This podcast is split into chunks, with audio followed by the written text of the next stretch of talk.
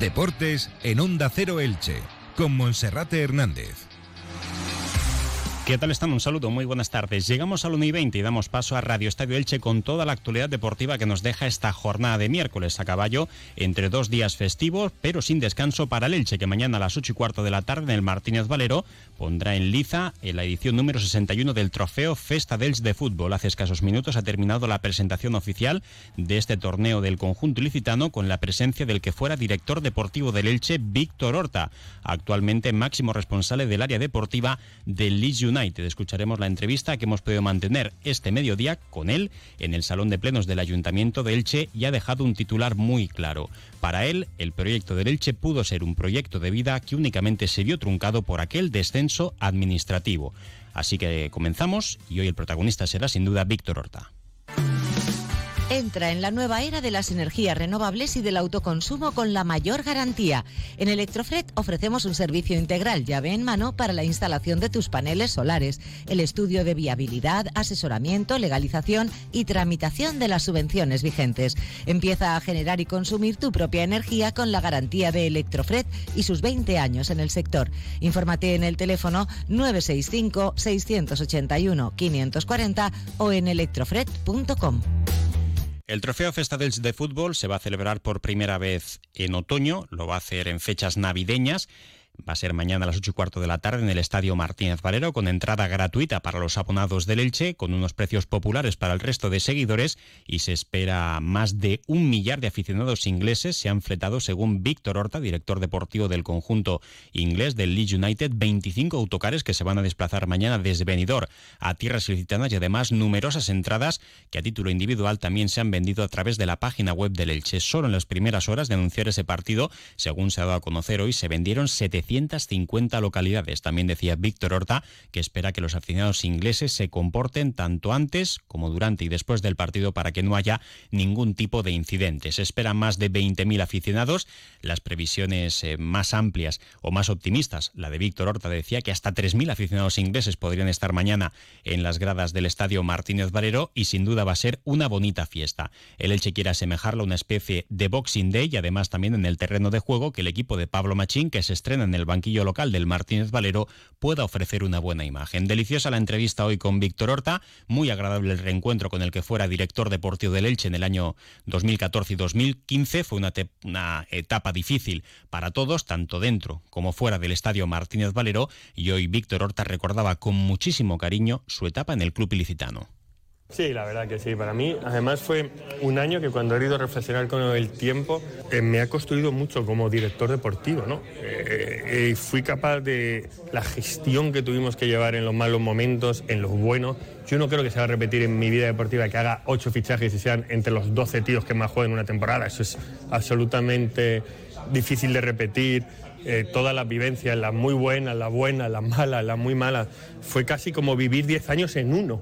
De ahí saqué a Emilio Vegas, padrino de mi hijo. Ahora, imaginaros todo lo que pudimos vivir y, manejar en todo ese año y que me fui con la sensación de el trabajo bien hecho, de haber intentado y haber dado todo por este equipo y que me lo vuelva a encontrar en primera división, que me pone muy contento porque no lo he dejado de seguir ni un minuto desde que me fui, ni un partido. He visto todos los resúmenes posibles, muchos partidos completos del equipo desde que me he ido y que obviamente me une un montón a esta ciudad y porque todavía sigo recibiendo un montón de cariño de la gente del Elche, tanto en redes sociales como personalmente, como a través obviamente de Paco Peral y a mí me, pone muy contento estar en este trofeo. ¿Qué podría haber sido de aquel Elche si no hubiese sido por la mala cabeza de sus gestores? Yo creo que estamos en un buen camino.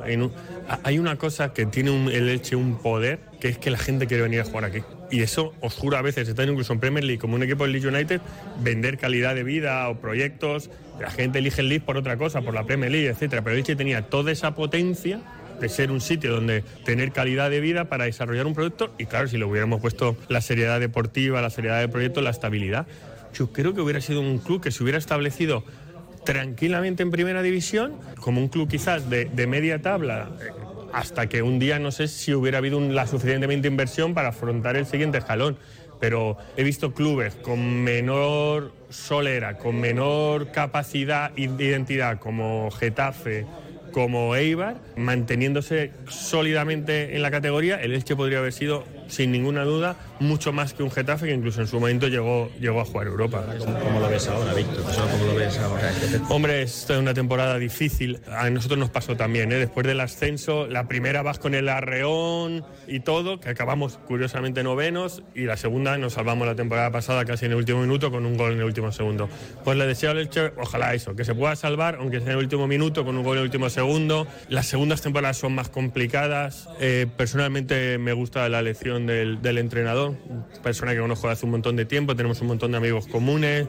Parece un tío metódico, metodológico, que creo que puede darle consistencia, fortaleza, jugar junto, que yo creo que es el momento ahora de, de estar juntos, de recibir menos goles, de intentar ganar puntos. Lo hablábamos off the record, creo que pese a los resultados todavía hay cierta esperanza, que a lo mejor a estas alturas veremos cómo se desarrolla la segunda parte de la temporada y obviamente yo, deseo que se salve por, muchos motivos ¿no? y, principalmente porque todavía me siento un, un poco de aquí y ojalá este equipo esté mucho en primera porque, porque se lo merece por todo, ¿eh? por ciudad, por afición, por eh, proyecto, por entidad, por historia y más. Quedaría incluso un poco amargo descender en un año que, que, haces tu centenario. Pero ves que necesita refuerzos ahora en el mercado de invierno. Yo ya bastante tengo con lo mío para recomendar a los demás. Bueno, nosotros como no nos pudimos reforzar en invierno en aquella época, se fue muy fácil en mi época que no pudimos reforzarnos en invierno. Pienso que el mercado de invierno es complicado. Es un mercado donde hay tres factores muy claros. Primero, la disponibilidad mucho menor, por lo tanto todo se reduce. Segundo, todos los que queremos fichar vamos a por los mismos porque la disponibilidad se reduce. Y tercero, o vas a un jugador de categoría más baja, con lo que supone el riesgo de la transición, o todos los jugadores que llegan llegan con algún tipo de problema, o sin jugar, con un problema contractual, etcétera. Creo que hay una estadística que de cada cuatro fichajes en invierno, tres fracasan. Por lo tanto, aceptar en un 25% no me parecería de una seguridad.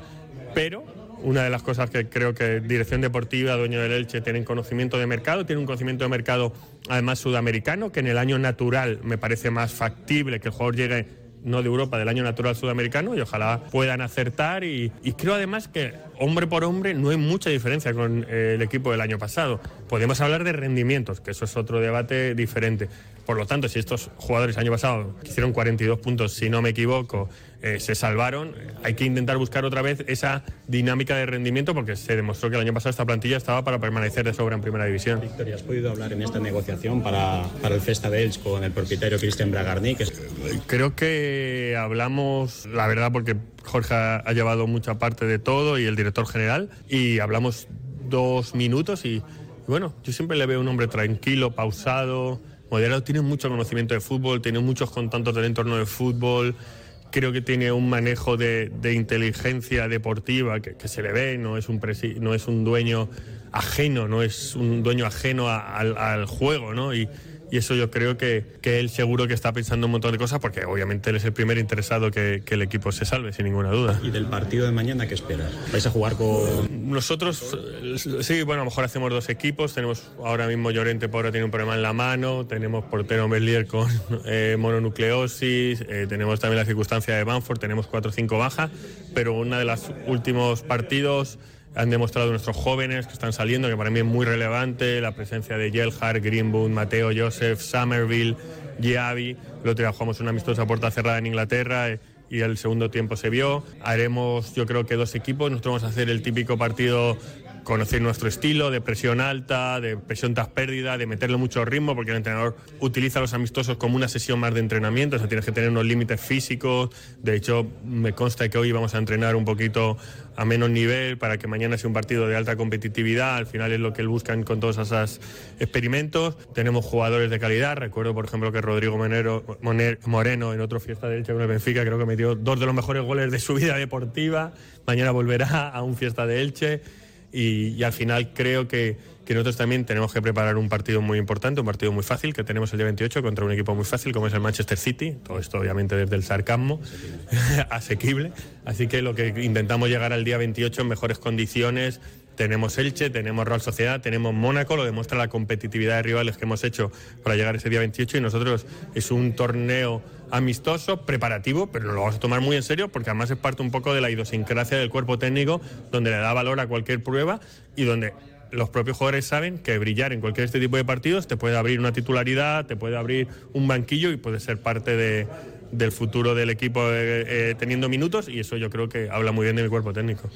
Bueno, pues el alcalde de la ciudad, Carlos González, que le ha entregado una dama de Elche conmemorativa a Víctor Horta. Además, Horta ha elogiado cómo se ha encontrado la ciudad después de varios años, principalmente el estado de la peatonalización de la corredera de Elche. Ha dicho que se encuentra muy bonita y ha felicitado al alcalde de la ciudad por este tema. Por otra parte, Víctor Horta le ha entregado al alcalde una camiseta del Leeds United con el dorsal número 5, que Carlos González se ha comprometido a llevarla en la próxima edición de la media maratón Ciudad de Elche. Y también Víctor Horta ha entregado al Elche Club de Fútbol pues una serie de bebidas inglesas como mm, recuerdo de su visita a tierras ilicitanas. Así que todos contentos y mañana esperamos que se pueda ver un buen partido. Por cierto, en lo deportivo, destacar que el Elche esta mañana se ha entrenado en el 10 Iborra con tres ausencias, la de Enzo Rocco Tete Morente y Diego González, el central que está lesionado con un problema muscular en el cuádriceps y probablemente mañana no esté disponible. Stock fuera en Autofima Hyundai. ¿Piensas en algo mejor que despedir el año estrenando coche? Es el momento. Últimas 50 unidades del año a precios únicos. Tucson, Kona, i20, i10. ¿Con cuál te quedas? Sin esperas, con entrega inmediata. ¿Lo quieres? Lo tienes. Stock fuera en Autofima Hyundai. Últimas unidades del año. Hyundai en Elche, Avenida Kervillente 57. Autofima. ¿Organizando tu comida, cena de empresa o evento privado? En el centro de Elche, junto al Palacio de Altamira, tienes el 33, uno de los locales de moda del centro de Elche, con terraza exterior, vistas al Parque Municipal y a la Basílica de Santa María. El 33 Bar. Esta Navidad no te quedes sin tu sitio en el 33, con la calidad de Grupo Pasarela. Onda Cero Elche sube con ascensores Serki. Cada semana en Onda Deportiva Elche destacamos al mejor equipo, club o deportista de los últimos siete días. No corras riesgos innecesarios. Tu seguridad y la de tu familia están en juego. Visita la web serki.es. Y en esta sección de Sube con Ascensores Serki, hoy hablamos de la subida al Raco de la Morera, que el próximo domingo celebra su edición número 12. En esta ocasión la salida va a estar en el aparcamiento de la Universidad Miguel Hernández eh, para salir directamente hacia el Alto del Raco con alguna que otra novedad. Lo más importante, 1.100 participantes superando el millar de la pasada edición. Hablamos con Andrés García, uno de los responsables de la organización que corre a cargo del Club Kilómetro a Kilómetro de Elche. Andrés, buenas tardes. Hola, buenas tardes, Monserrate, ¿qué tal? Bueno, pues ¿qué novedades nos puedes contar de la prueba del próximo fin de semana? Bueno, pues tenemos, pues eso, como tú bien has dicho, yo creo que la, principal es que hemos conseguido superar por segunda vez en la historia de esta carrera el millar de participantes y, bueno, en el contexto en el que eh, está siendo cada vez más difícil conseguir eh, participantes en la carrera, estamos muy contentos de, haber superado, ya te digo, por, segunda vez el año pasado y esta, el, el millar. Eh, novedad respecto al año pasado, pues la recogida de los sales este año la vamos a centralizar también en la Universidad, en la Universidad Miguel Hernández, que nos cede en este caso el, pabellón de deportes para hacerla. Y bueno, tenemos, hay ciertas cosas que no queremos desvelar porque vamos a tener más animación durante todo el recorrido. Sabemos que esto es una prueba exigente, sobre todo la parte primera en la que incluye la subida, entonces ahí vamos a tener alguna sorpresa que otra para los corredores. Eh, tenemos un habituallamiento respecto al año pasado en meta reforzado y, bueno y, una animación que, esperemos que no deje indiferente a nadie. Mm, esa animación que va a estar a lo largo de todo el recorrido, principalmente en la parte de la subida y luego también en el alto del Raco, espera también sorpresas para los participantes, ¿verdad? Sí, en el Alto del Raco, bueno, la, sorpresa real yo creo que fue el año pasado, eh, porque allí conseguimos poner, y este año esperemos que la climatología nos respete y podamos volver a hacerlo, una banda de música en directo, eh, con su batería, sus instrumentos, o sea, no es un altavoz con música, sino que son personas que están allí justo en la cima del CAU eh, animando a la gente. Eso yo creo que el año pasado no lo contamos hasta que no lo vieron los corredores, fue una gran sorpresa y este año eh, vamos a repetirlo. Esperemos que la climatología nos, nos respete y lo podamos hacer. Confiemos en que pueda ser así. Andrés García, miembro de la organización del Raco de la Morera, edición número 12 del Club Kilómetro a Kilómetro de Elche y también codo con codo con la Concejalía de Deportes. Muchísimas gracias por todo lo que hacéis y por esta prueba tan consolidada en el calendario local. Muchas gracias. Gracias, Monserrate.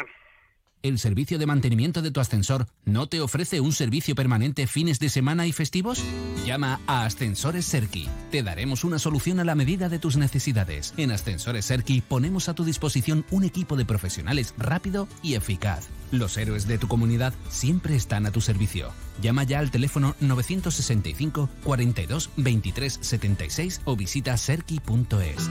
Para cerrar en página polideportiva, recordar que tanto el sábado como el domingo se celebra el partido de ida y vuelta de la siguiente eliminatoria de la European Cup para el Club Balonmano Elche Femenino, que se mide al equipo islandés del Valur Handbolti y lo hace para estrenar la renovación por dos temporadas del técnico oriolano del Club Balonmano Elche, Adi Go. Joaquín Rocamora. Así que muchísima suerte para esta nueva etapa y también para el equipo para que pueda superar esta eliminatoria. Lo dejamos aquí, no hay tiempo para más. Ahora información local y comarcal con David Alberola. Un saludo.